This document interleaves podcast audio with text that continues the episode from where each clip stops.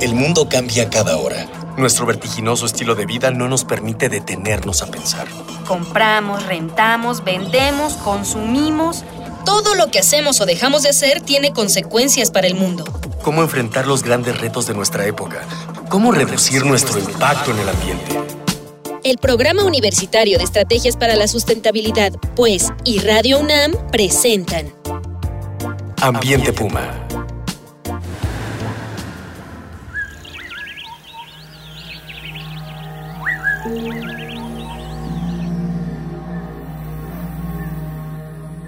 Hola, qué gusto saludarlos. Soy Miguel Ignacio Rivas y a nombre de la maestra Mireya Imas, directora del Programa Universitario de Estrategias para la Sustentabilidad de la UNAM, les doy la más cordial bienvenida al espacio de Ambiente Puma, voces, ideas y acciones sustentables. A algunos les causan escalofríos y temor, a otros nos pueden parecer fascinantes, dignas de estudio y observación nos han acompañado por tiempo inmemorial, están en nuestras historias, mitos y leyendas, pero definitivamente, para nadie, pasan desapercibidas las arañas. Estos seres juegan un papel muy importante en los ecosistemas, por lo que hoy hablaremos de ellas, en particular de las arañas que viven en las ciudades. Así que te invitamos a quedarte con nosotros, ya sea que sientas ñañaras o no, para que escuches este capítulo te hemos, hemos titulado Arañas del Asfalto. Quédate porque nos vamos a poner en ambiente puma. Comenzamos. Y para conversar sobre las arañas, nos es muy grato recibir en cabina al doctor César Gabriel Durán, investigador asociado del Instituto de Biología y académico de la FES Iztacala de nuestra Universidad UNAM.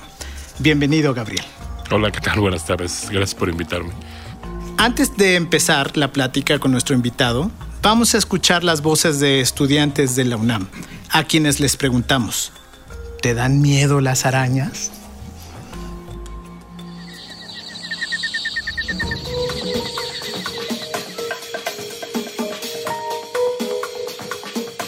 ¿Te dan miedo las arañas?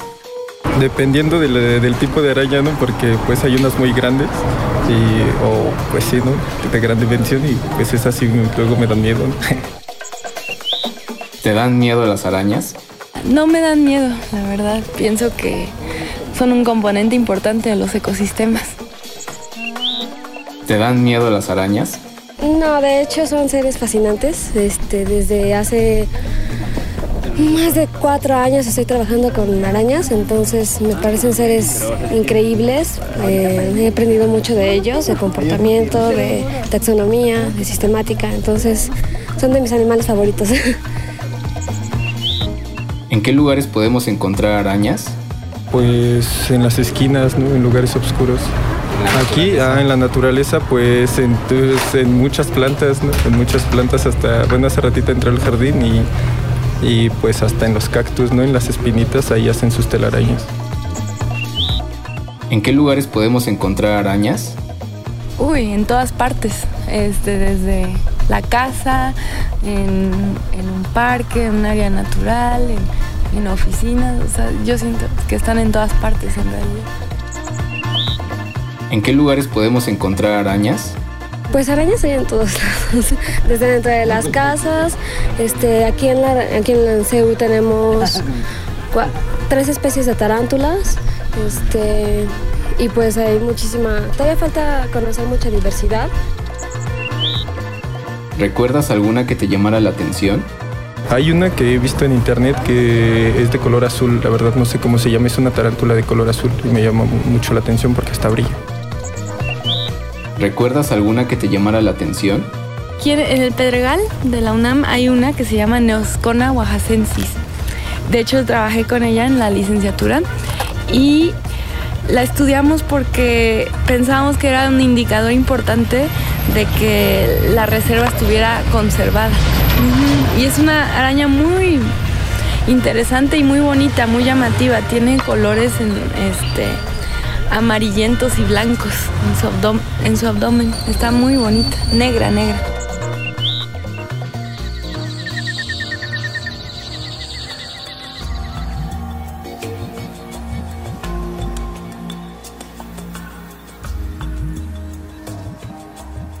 Muy bien, Gabriel, pues ya oímos a nuestros compañeros de la UNAM y empezamos, empezamos. ¿Qué son las arañas? ¿Son insectos? Eh, no, las arañas son eh, arácnidos, este, digamos que son primos cercanos de los de los insectos, pero no son insectos, son, son arácnidos. Este, se pueden diferenciar básicamente por el número de patas, por ejemplo. Los insectos tienen seis, las arañas tienen ocho. Los insectos tienen antenas, las arañas nunca tienen antenas, por ejemplo. Los insectos tienen alas, al menos en alguna etapa de su vida. las arañas tampoco, bueno, nunca tienen alas. Este, entonces, bueno, digamos son como que unas diferencias muy básicas para diferenciar una de otra. Y, y bueno, hay sitios en el mundo donde no hay arañas, porque hemos oído que pues las ven en todos lados, pero ¿hay algún sitio donde no, no existan? Eh, no hay registros de arañas en los, en los polos o en el Ártico, por ejemplo, ¿no? Pero prácticamente en el resto del, del mundo están desiertos, bosques, ¿Estarán congeladas ahí en el Ártico? No, no, no, sé, no lo creo, pero, pero no, no hay registros de, arañas en el, en el, en, los en el Ártico o en los polos. Muy bien. ¿Cuántas especies eh, hay en México aproximadamente de, de arañas? Eh, hay un dato reciente, digamos, este del 2013, que dice que para México existen más de 2.000 especies eh, repartidas en, en, alrededor de 534 géneros y 66 familias. 66 Como el dato más, más cercano que se tiene del 2013, aunque, bueno, falta, falta mucho por, por, por trabajar, por, por este, describir algunas de las personas de, de que entrevistaron hablaba acerca de eso, ¿no? De que falta por conocer mucha de la diversidad de arañas para México. Entonces, bueno, este número es lo más cercano a la realidad que, tenemos. Ah, muy bien, muy bien. Ok, entonces vamos y, y, vamos a ver, y a quienes nos escuchan, ¿qué opinan de las arañas? El día de hoy vamos a arreglar tres ejemplares del libro El Pulso del Planeta, que forma parte de la colección Nuestra Huella en el Planeta, editado por Siglo XXI y la UNAM. A quienes nos manden por redes sociales o a nuestro correo una foto de una araña que se hayan encontrado. Muy bien. Recuerden que nuestras vías de, contacto son en el Twitter, arroba UNAM Sustentable, en Facebook, Sustentabilidad UNAM, a los teléfonos 5622-5212, 13 o 14. Esperamos sus comentarios porque sabemos que este tema llama mucho la atención. Recuerden que este espacio lo construimos colectivamente, pues con sus voces estamos haciendo comunidad. Continuamos con nuestro invitado, el doctor César Gabriel Durán, investigador del Instituto de Biología, y te pregunto, ¿por qué son importantes eh, las arañas? Bueno, básicamente tienen una importancia ecológica, este, ya que bueno, se alimentan de, insectos, que es su, dieta esencial, y bueno, son controladores biológicos naturales de estas poblaciones de, insectos, aunque en algunos estudios recientes se le ha encontrado un, cierto eh, provecho a la, a la de las arañas, tanto para construir piolas o estas cuerdas para para alpinismo, algunos para reforzar los chalecos antibalas. Este, por ahí me parece que en la UAM. Hasta para los chalecos antibalas. Para chalecos antibalas, sí. La seda es muy eso resistente. Sí no, lo, no lo había escuchado. La seda es muy resistente. Entonces, bueno, este, sobre todo en Estados Unidos es donde se ha tratado de implementar ese uso de la seda para los chalecos antibalas. Eh, por ahí me habían comentado que en la UAM, no sé si en Xochimilco, este, hacen este, algunos estudios con alguno de los, de los elementos de la seda de las arañas, que es una cadena de, de aminoácidos, para un estudio con el Alzheimer, para los inicios del Alzheimer y en el TEC de Monterrey hasta donde se lo utilizan la seda como hilo de sutura. Pero para el eh, de Alzheimer, ¿qué sentido metabólico tiene o cómo, cómo lo mm, usan? No estoy muy seguro. Lo que pasa es que me habían comentado que eh, alguno de los aminoácidos que componen esta cadena larga de, de, la seda de las arañas es usado para una de las etapas muy, muy, muy prematuras del, del, Alzheimer. Bien, bien a ciencia cierta, no sé cuál es la, la, función, pero por ahí me comentaron que, que esa es una de las utilidades.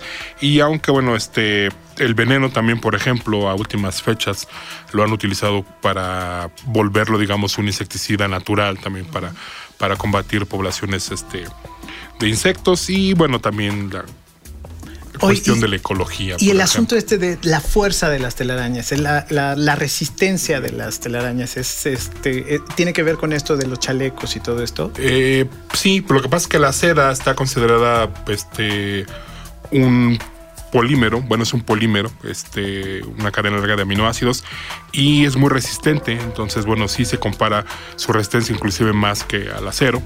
Entonces, bueno, han tratado de, de, obtenerla de manera artificial, de procesarla, este, para poder implementar, implementarla en la, en la construcción, por ejemplo, y en este tipo de cosas como los chalecos y demás. Muy bien.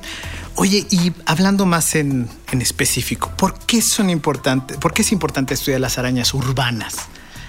Eh, bueno, yo creo que de, entrada, eh, para conocer la, fauna que tenemos en, o con quién cohabitamos. Sí, es como un mito muy este, grande, ¿no? Dentro de las ciudades. Eh, las ciudades urbanas, bueno, las ciudades como tal, este, no solamente encuentras fauna de arañas, ¿no? Digo, hay una gran este, fauna de, de, otros animales roedores, por ejemplo, moscas, mosquitos, digo, como que donde hay este, personas, donde hay una, una gente ahí este, presente, hay fauna asociada a ellos, ¿no? Entonces, bueno, en las arañas en este caso, de, entrada para conocer la, la, diversidad de arañas urbanas, eh, por otro lado, bueno, ver cuáles serían de peligro para los humanos si es que hubiera alguna, alguna de estas especies que tuviera alguna repercusión en la salud para los humanos. Claro, yo recuerdo mucho a las mamás, a todos, este, a todos los familiares, ¡ay, no, no pongas plantas porque se van a hallar de arañas, ¿no? Oye, ¿y cómo respiran las arañas? Porque si es una gran, es una gran pregunta porque dices, bueno, no tienen nariz, ¿qué, ¿por dónde respiran? Eh, las arañas tienen unas estructuras, bueno, unos, eh, unos orificios llamados espiráculos que se conectan directamente a, a unas estructuras que se les llama pulmones en libro, que son como unas pleuras, este, como las de los pulmones, por ejemplo, pero dobladas precisamente como si fueran unas páginas de un libro. Y también otras pueden este, respirar por medio de tráqueas, ¿no? Las tráqueas, tanto las tráqueas como los pulmones en libro están directamente conectados a estos espiráculos que se encuentran en el, en el cuerpo de las, de las arañas y por ahí pueden. Este, en el abdomen. Ah, en el abdomen. En el... Sí, en el abdomen de las arañas. Perfecto. Muy bien, qué interesante. Pues bueno, Vamos viendo, vamos cerrando la primera parte de la charla con esta última pregunta. ¿Todas las arañas hacen telarañas? Eh, no, no todas las arañas hacen telarañas.